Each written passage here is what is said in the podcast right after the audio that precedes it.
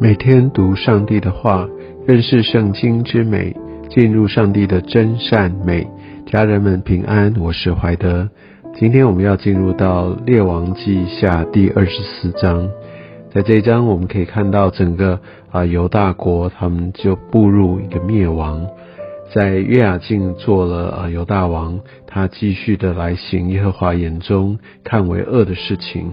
那我们在今天的经文当中看到，在呃巴比伦的尼布甲尼撒王来到犹大，然后在那个时候约雅敬就服侍他三年。但是因为在当时，其实呃离巴比伦帝国那呃巴勒斯坦就是在犹大的这个地方呃其实是非常的遥远，所以在里面其实有不同的势力啊，那包含巴比伦之外，那亚述当然已经比较势力衰弱，但是他们还是有一些呃残存的一些影响力，那特别在埃及啊也是。常常蠢蠢欲动，总是希望在这当中能够取得一些的利益。啊，所以也在这样的一个情势当中，也许呃也约雅敬看到他们一些的机会，所以表面上当呃尼布甲尼撒王来的时候，他表面上顺服，他也成为巴比伦的附庸国，但是呢之后他又背叛了他，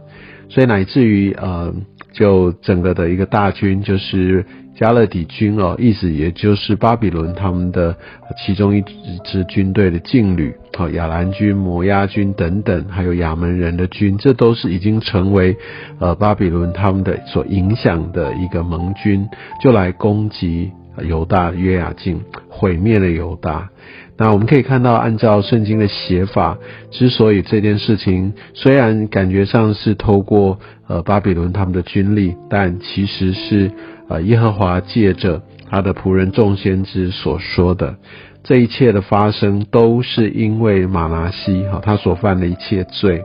在第四节这边讲到马拿西他流无辜人的血，充满了耶路撒冷。其实上帝对犹大有非常多的提醒，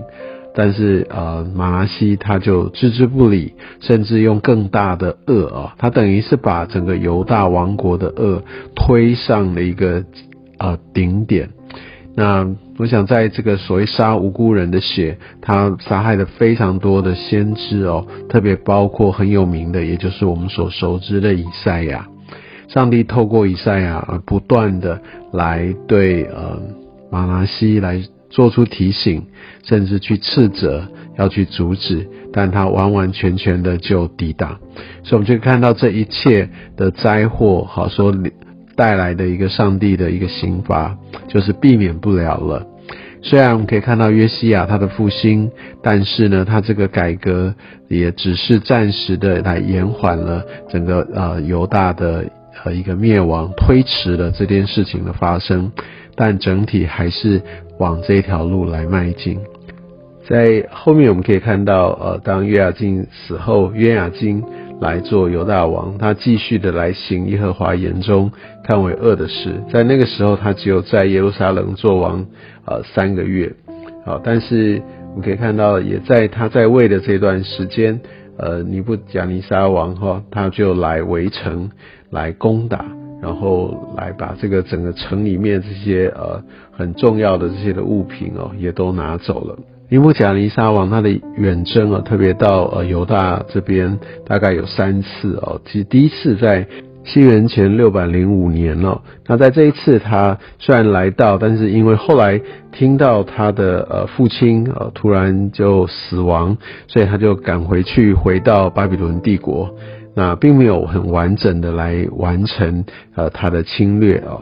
那在第二次呢，大概是在西元前五百九十七年哦，在那个时候呢，他就整个攻陷了，然后把呃约雅金掳去了巴比伦，也就是我们今天所读的经文。那所以他就留下让西底家好来做王。那我们可以看到，在这个呃呃整个的一个流亡或者是被被掳的，他把这些呃真正有势力的、这些有能力的这些的工匠哈，来把他们都先挪走，然后留下来的就是这些穷困的、这些没有力量的。所以巴比伦他们并不是用一个就是驻军哈，就是长久在当地的一个策略，他把他打败了，然后成为他的属地，然后他就班师回朝。啊，但是他在呃留在当地的就是很弱的，让他们根本没有啊能力能够自立哦。我想这是他的策略。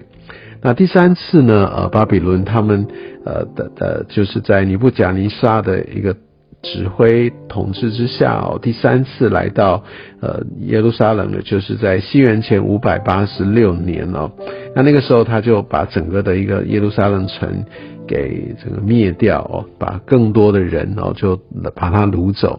那这边也要稍微提一下，呃，巴比伦跟呃亚述哈，他们所做的一些的呃同样的方式跟不同点哦，他们确实受到亚述帝国的一个影响或呃执行的策略，都是把这种征服地的这些人，主要的人都把他掳走，掳回到他们的国家去。但是亚述人的方式就是把掳走的地方，所以那个地方的人就变少了。那他会把外族和其他地方方的人，把他带到呃这个原本就是他们掳走的，就好像几乎成为真空地带的这些的人。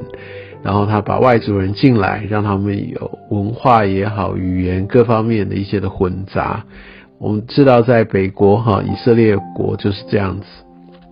但是。巴比伦的帝国，他也是掳走，好把这些精英啊、这些工匠、这些有能力的、啊有财富的都掳走，掳到呃巴比伦去。所以我想这一点跟亚述是呃雷同，但是呢，他并没有把。呃，这个其他地方的人把他带过来，哦，他就是让这一群少少的人，然后他们很弱小，所以他们也不可能集结，他们也不太有力量来反叛哦，所以就用这样的方式来维持他们的一个呃统治。那这些掳走的掳到巴比伦帝国的哦，那他其实会让这些有才能的啊，也能够发挥他的影响力。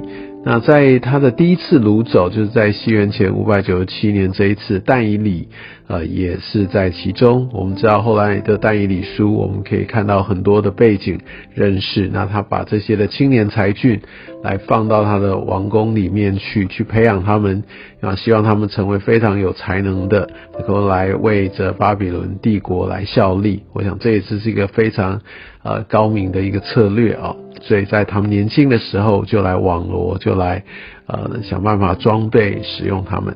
那另外这的人呢，他们是很有力量的或很有才能的，那巴比伦也会给他们一些的平台，但。更重要的是，会让他们维持他们原本的呃信仰，会让他们维持原本的生活方式，甚至会让他们聚集在一起，就很像我们现在在呃各个地方看到这些的移民，他们都会聚集。那特别如果在美国地区，这些像韩国人、像呃华人、像很多这些民族的人，他们会选择聚在一起，所以他们甚至可以继续的来保有他们的文化、他们的传统。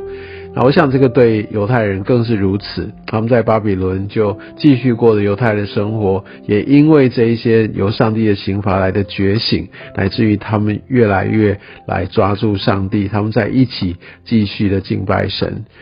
这也就是难怪，当七十年这个呃时间满了之后，他们回到呃耶路撒冷修建城墙，然后他们修建圣殿等等，他们都是会非常团结的，而且他们也还是继续抓住信仰的一个呃根源。所以之后在犹大跟在北国的以色列人，他们就。呃，很大很大的际遇上面的不同，在信仰上面也不同，这也就种下了以后犹大人跟撒玛利亚人哈，他们不相往来的这样一个伏笔。